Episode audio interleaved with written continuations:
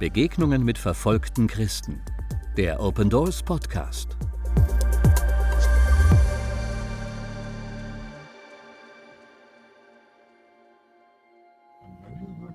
Wenn du einen Pastor in Verfolgung triffst, kann es sein, dass er dich mehr ermutigt als du ihn. Wenn du ihm ins Gesicht blickst und seinen Glauben an Gott siehst, dann baut das deinen eigenen Glauben auf. Als wir wieder zu Hause waren, sagte ich meiner Frau, zu diesem Dienst hat Gott uns berufen. Das ist der Ort, an den Jesus uns gerufen hat. Besonders Pastoren und Gemeindemitarbeiter sind in Ländern mit Christenverfolgung starkem Druck ausgesetzt. Wenn Gemeindemitgliedern etwas passiert, sind sie häufig die Ersten, die vor Ort helfen müssen. Rajesh aus Indien ist ein Partner von Open Doors. Er hilft diesen Pastoren und Mitarbeitern. In vielen Ländern arbeitet Open Doors mit einheimischen Partnern, um die verfolgten Christen direkt vor Ort zu unterstützen. Zu Beginn seiner Arbeit mit verfolgten Christen ahnte Rajesh nicht, was genau auf ihn zukommen wird. Ich besuchte einen Pastor, der von Schlägern und Fanatikern zusammengeschlagen worden war. Er hatte Angst. Wir sprachen am Telefon und er sagte, ihr könnt kommen, aber es kann gefährlich werden. Wir wollten unbedingt zu ihm, denn unsere Einstellung ist, wir arbeiten für die verfolgte Kirche, also müssen wir auch bei ihnen sein. Also machten sich drei von uns mit dem Auto auf den Weg zu ihm. Wir parkten ganz nah an seinem Haus und gingen hinein. Der Pastor war schwer zusammengeschlagen worden, aber er hatte keine Schmerzen mehr. Er strahlte Freude aus. Das wunderte mich. Es war meine erste Begegnung mit jemandem, der so verfolgt wird und mit dem ich beten und den ich ermutigen wollte. Doch als ich ihn sah, wurde ich selbst ermutigt. Was für ein Mann. Er wurde geschlagen und lächelt trotzdem. Wir beteten mit ihm und sagten, Bruder, wir sind bei dir. In diesem Moment beten viele Menschen für dich. Wir waren vor Ort, beteten mit ihm und seiner Familie, tranken einen Tee und machten uns dann auf den Weg hinaus. Draußen starrten uns die Leute an. Alle Blicke waren auf uns gerichtet. Die Dorfbewohner schauten uns an, als ob wir einen sehr großen Fehler begangen hätten. Wir konnten uns denken, was die Blicke dieser Leute zu bedeuten hatten. Der Pastor sagte zu uns, bitte geht, so schnell ihr könnt. Wir gingen los und als wir zum Auto kamen, war es ganz rot. Die Leute spuckten das Paar an, das sind bestimmte Früchte, die man wie Kautabak kaut, auf unser Auto. Es war ganz schmutzig. Das war eine Drohung. Wir verstanden sofort, dass die Situation hier noch schlimmer werden könnte. Ich hatte Angst und mein Herz fing an laut zu schlagen. Ich wusste nicht, was ich in diesem Moment tun sollte. Als wir mit dem Auto die Schlucht überquerten, sahen wir, dass etwa 20 Jungen mit Motorrädern auf der Straße standen und uns anstarrten. Sie ließen uns nicht durch. Aber unser Fahrer fuhr von der anderen Seite herum und in dem Moment, als er den Umweg fuhr, begannen die Jungs uns zu verfolgen.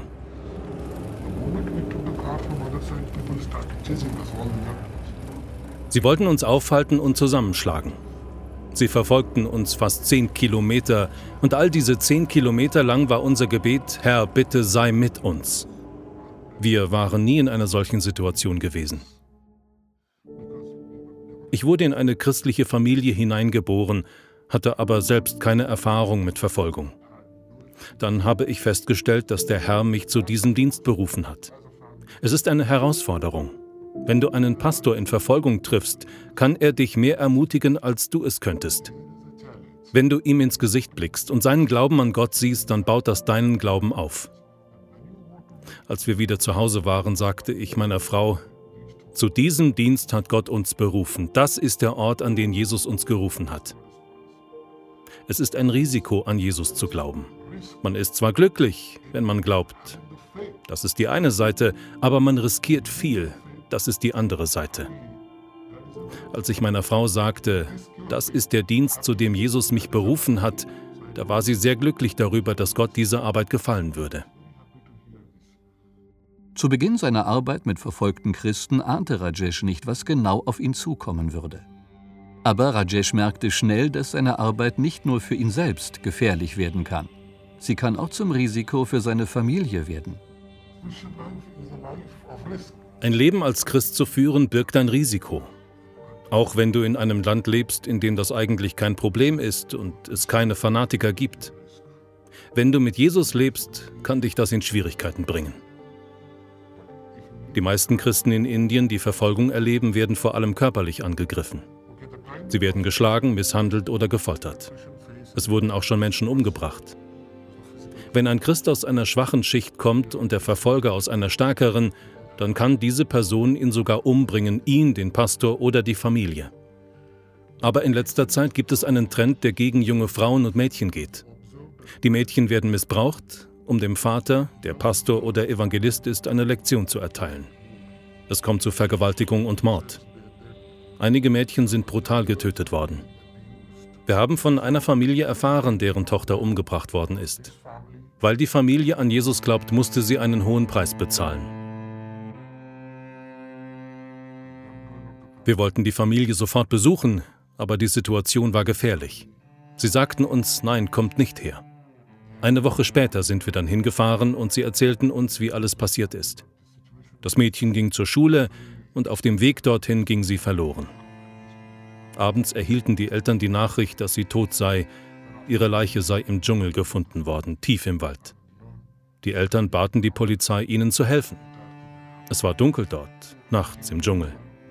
Sie durften nicht alleine hingehen und den Körper ohne offizielle Erlaubnis bewegen. Sie verbrachten also die ganze Nacht bei dem toten Mädchen im Dschungel. Am Morgen brachten sie dann die Leiche weg. Aber kein einziger Dorfbewohner kam, um zu helfen.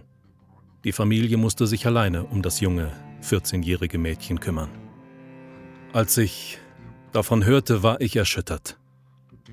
Meine Tochter war zu dem Zeitpunkt genau im gleichen Alter. Ich stellte mir vor, ich sei dieser Mann. Als wir diese Familie besuchten, weinte der Vater. Er weinte, als er mit uns sprach. Ich weiß nicht, ob ich seinen Schmerz wirklich verstehen kann, weil ich so etwas noch nie erlebt habe, aber ich stellte mir vor, ich sei diese Person und litt mit ihm. Ich fragte mich, ob es zu riskant sei, für verfolgte Christen zu arbeiten. Aber was er sagte, rüttelte mich auf. Als wir ihn fragten, willst du an deinem Glauben festhalten oder loslassen? Denn du verlierst deine Liebsten und sie drohen dir das Gleiche mit deinen anderen Kindern zu tun. Da sagte er, Gott hat mir diese Tochter gegeben und Gott hat sie mir weggenommen. In diesem Moment klang er wie Hiob. Eigentlich waren wir dort, um ihn zu ermutigen, aber wir waren erstaunt, was er für einen Glauben hatte. Auf dem ganzen Weg nach Hause im Auto musste ich darüber nachdenken. Ich war nicht in der Lage, mit dieser Situation umzugehen. Obwohl wir mit ihm gebetet und ihn getröstet haben, hallte es in meinem Kopf nach. Als ich nach Hause kam, sagte ich meiner Frau, an Christus zu glauben ist nicht einfach. Es kostet viel. Ich fühle mich, als wäre ich dieser Mann.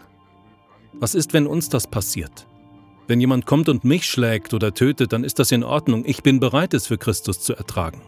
Aber was ist, wenn jemand kommt und meine Kinder schlägt? Das werde ich nicht zulassen. Wir haben an diesem Abend gebetet und der Herr schenkte uns Kraft. Er erinnerte uns daran, was in Assam passiert ist. Daher kommt ein bekanntes Lied. Viele singen es, ohne die Geschichte hinter dem Lied zu kennen. I have decided to follow Jesus. Ich bin entschieden, Jesus zu folgen. Es ist eine sehr kraftvolle und eindrucksvolle Geschichte, in der ein Stammeshäuptling Christ wurde und dann von den Dorfbewohnern angefeindet wurde. Die Dorfbewohner fanden es so schlimm, dass er und seine ganze Familie an diesem Tag den Preis für den Glauben an Jesus zahlen mussten. Die ganze Familie starb. Sie töteten einen nach dem anderen. Aus den letzten Worten wurde das Lied geschrieben.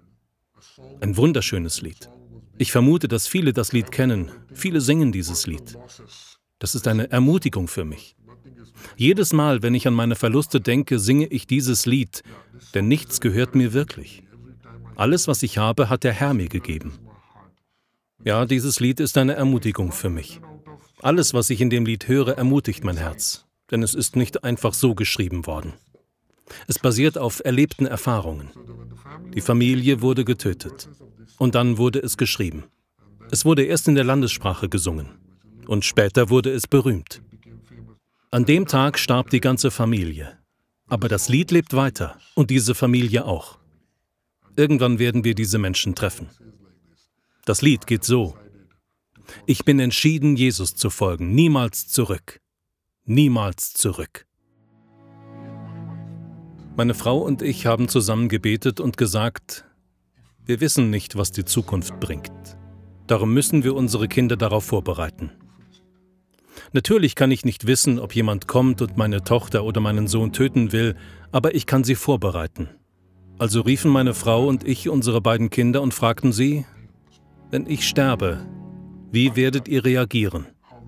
Was sagt die Bibel dazu?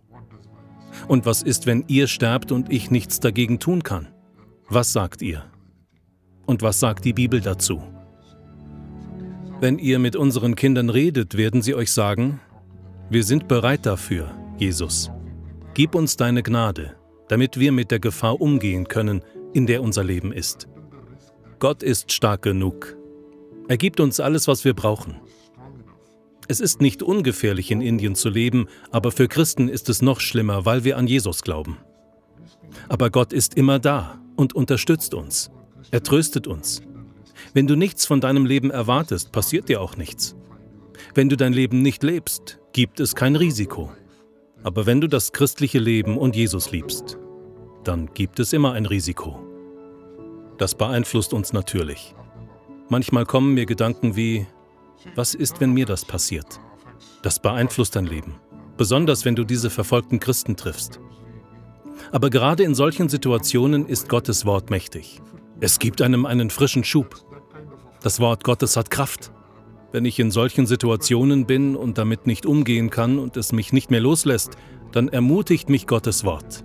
In Philippa 4, Vers 13 steht, ich kann alles durch den, der mir Kraft gibt. Das ist so ein mächtiger Vers. In solchen Situationen ist meine Familie für mich da, um für mich zu beten. Du siehst, man braucht Menschen, mit denen du so etwas teilen kannst. Hier, das mache ich gerade durch. Und ich finde, mit der Familie kann man seine Gefühle am besten teilen, wenn man von einem Einsatz kommt. Und auf diese Weise teilst du nicht nur deine Gefühle. Die Familie weiß dann auch, was du erlebst. Und so ist die ganze Familie miteinander verbunden. Und dann reden wir.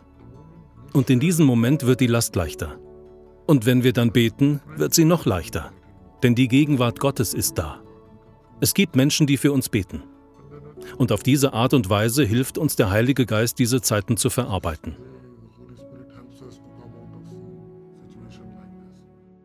Rajesh erlebte, Gott ermutigt seine Diener. Er schenkt Wachstum, wo starke Verfolgung herrscht. Ich habe gesehen, wie Gott auf vielen verschiedenen Wegen die verfolgte Kirche ermutigt hat. Ich möchte aber von einem besonderen Vorfall erzählen. Ich besuchte eines Tages eine Gemeinde, deren Pastor ich persönlich kenne. Eines Sonntagmorgens stürmten etwa 25 Menschen während des Gottesdienstes in die Kirche. Der Pastor predigte gerade von der Kanzel. Es waren ungefähr 300 Besucher da. Diese 25 Männer waren betrunken, als sie in die Gemeinde kamen, und sie stampften auf die Leute zu und beleidigten die Frauen und Kinder. Sie gingen geradewegs zur Kanzel, zogen den Pastor am Kragen hinunter und fingen an, ihn zu schlagen. Der Pastor ist ein älterer Mann, Sie fingen an, den Pastor zu schlagen und alle Musikinstrumente zu zerstören. Das Schlagzeug, das Keyboard und andere Dinge. Die Gemeinde verstand nicht, was passierte. Sie hatten einfach Angst und wussten nicht, wie sie sich in diesem Moment verhalten sollten. Alle Frauen standen in einer Ecke an der Wand, auch die anderen Männer schauten nur zu. Sie wussten nicht, was sie in diesem Moment tun sollten. Die Frau des Pastors war eine alte Dame. Sie konnte auch nichts tun. Wegen ihres hohen Alters konnte sie nicht einfach hingehen und ihren Ehemann vor den Männern retten. Sie begann zu rufen, Preis den Herrn, ja, du musst es nehmen, wie es ist. Sowas in der Art. Sie fing an, laut zu singen. Kurz darauf stellten sich einige Frauen zu ihr und riefen auch, Lob den Herrn, Lob den Herrn, alle Ehre Jesus. Die 25 Männer sahen, wie die Frauen Jesus anbeteten. Auf einmal war es wie ein Wettbewerb. Die Gemeinde bemerkte, dass sich plötzlich etwas veränderte, als sie Jesus lobten. Dann fing noch ein Mann laut an zu rufen. Und es war, als würde der Heilige Geist in der Kirche sein, als die ganze Gemeinde rief, Lob den Herrn. 300 Menschen waren dort und 25 Männer wollten sie angreifen. Als diese 300 Menschen Gott anbeteten, bekamen die Männer es mit der Angst zu tun und liefen zur Tür hinaus. Als die Gemeinde das sah, riefen sie noch lauter und sie merkten, Jesu Namen hat Kraft. Wenn er die Mauern von Jericho erschüttern kann, kann er auch diese Männer erschüttern. Das vereinte die ganze Gemeinde. Ich besuchte danach diese Gemeinde und traf den Pastor. Ich kenne ihn gut. Er erzählte mir, die Gemeinde ist jetzt bereit, Verfolgung zu ertragen. Wir sind nicht traurig darüber, dass wir angegriffen wurden. Wir glauben, dass wir noch mehr ertragen können.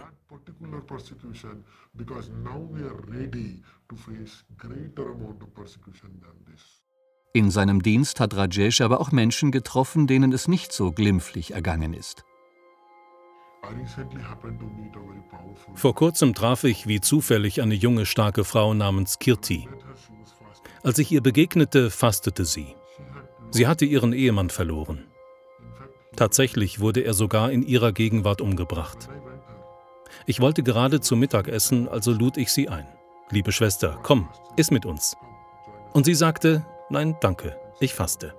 Als ich sie fragte, warum fastest du, was ist der Grund dafür, sagte sie, ich faste für meine Kinder und meine Gemeinde. Ich hörte, was Kirti durchgemacht hatte. All die Schmerzen, die ständigen Probleme, Kämpfe, der Ausschluss aus dem Dorf und örtlichen Dorfversammlungen, denen sie sich stellen musste, und dass sie schließlich ihren Ehemann verlor und niemand mit ihr trauerte. Das Ausmaß der Ausgrenzung und der Ablehnung, die diese Frau ertragen musste. Ich glaube, jeder würde an diesem Punkt zusammenbrechen. Aber als ich sie traf, sah ich eine sehr starke Person mit einem starken Zeugnis und der persönlichen Erfahrung, von Gott geliebt zu werden. Und ich sah einen Menschen, der verrückte Dinge tut, weil er Jesus Christus liebt. Das ist mein Gebet für alle indischen Kirchen und die Gemeinden im ganzen Land, dass diese Verrücktheit alle Christen ergreift, Jesus Christus in diesem Ausmaß nachzufolgen. Dass sie an den Tagen, an denen sie leiden, für ihre Kinder fasten. Kirti betete jedenfalls weiter. Aber als die Dorfbewohner davon erfuhren, dass Kirti an ihrem Glauben festhält, wollten sie ihr eine Lektion erteilen. Sie stürmten ihr Haus, schlugen Kirti und auch ihren Mann sehr heftig. Sie schlugen auch ihre Kinder. Kirti verlor alles. Sie nahmen ihren ganzen Besitz mit. Ihre Hühner und die Ziegen, die Dorfbewohner normalerweise besitzen, weil es eine Art Lebensversicherung ist. Wenn man krank wird, kann man Ziegen verkaufen und etwas Geld bekommen, um für sich selbst zu sorgen und sich behandeln lassen zu können. Auf diese Weise behält man also eine Art Lebensunterhalt. Kirti musste dann den Leichnam ihres Ehemannes auf ihrem eigenen Grundstück begraben. Ein kleines Stück Land, das ihr gehört. Sie begrub ihn dort. Doch Kirtis Glaube wurde nicht geschwächt. Er ist stark. Jedes Mal, wenn ich sie treffe und sie zu unseren Unterrichtsprogrammen kommt, ist sie eine Ermutigung. Wenn du Kirti treffen solltest, wird sie auch dich ermutigen. Kirtis ganze Geschichte können Sie ebenfalls als Open Doors Podcast anhören. Indien, Kirtis unerschütterlicher Glaube. Ich würde also sagen, dass jeder Vorfall für die Kirche eine Lektion für weitere Verfolgung ist. Es ist keine Drohung oder etwas in der Art. Wenn du ein Dorf besuchst, wirst du sehen, dass die Hauskirchen wachsen und das auch in der Verfolgung. Verfolgung ist für sie nichts Neues. Sie sind es gewöhnt. Jeden Sonntag, jeden Tag sind sie damit konfrontiert. Und doch wachsen sie. Trotz Verfolgung wachsen die Kirchen. Ich glaube, gerade durch die Verfolgung lässt Gott die Kirche wachsen. Die Kirche existiert weder wegen uns noch wegen irgendeiner Organisation, die sich für die verfolgte Kirche einsetzt. Die Kirche existiert wegen Jesus Christus. Und Jesus Christus wird irgendwann kommen, um die Gemeinde zu sich zu holen. Das heißt, niemand kann die Kirche zerstören. Sie wird immer bestehen, so wie sie auch jetzt besteht. Es ist einfach eine Freude, der verfolgten Kirche zu dienen, denn wenn man der verfolgten Kirche dient, dient man tatsächlich Jesus. Meine Hoffnung und mein Gebet für Indien ist, dass die Gemeinde die einzige Möglichkeit für Menschen in Indien wird, wirkliche Heilung zu finden. Es ist meine Hoffnung und mein Gebet, dass der Glaube der indischen Christen trotz aller Kämpfe und Schwierigkeiten, trotz aller Grausamkeit und harten Zeiten strahlt, dass er Jesus auf jede erdenkliche Weise verherrlicht. Ich würde sagen, dass das Gebet der Kern ist. Es ist der zentrale Punkt. Wenn du nichts tun kannst, dann bete. Wenn du nichts verstehst, bete, und dann wirst du verstehen. Wenn du nichts weißt, bete, dann wirst du Dinge erfahren. Das Gebet ist also sehr wichtig. Das Gebet ist der Kern. Denn in dem Moment, in dem du abstumpfst und nichts mehr verstehst, was tust du dann? Du betest. Wir als Christen haben jemanden, der uns versprochen hat, unser Gebet zu erhören. Es ist ein Gewinn. Wir können beten und bekommen eine Antwort von Jesus.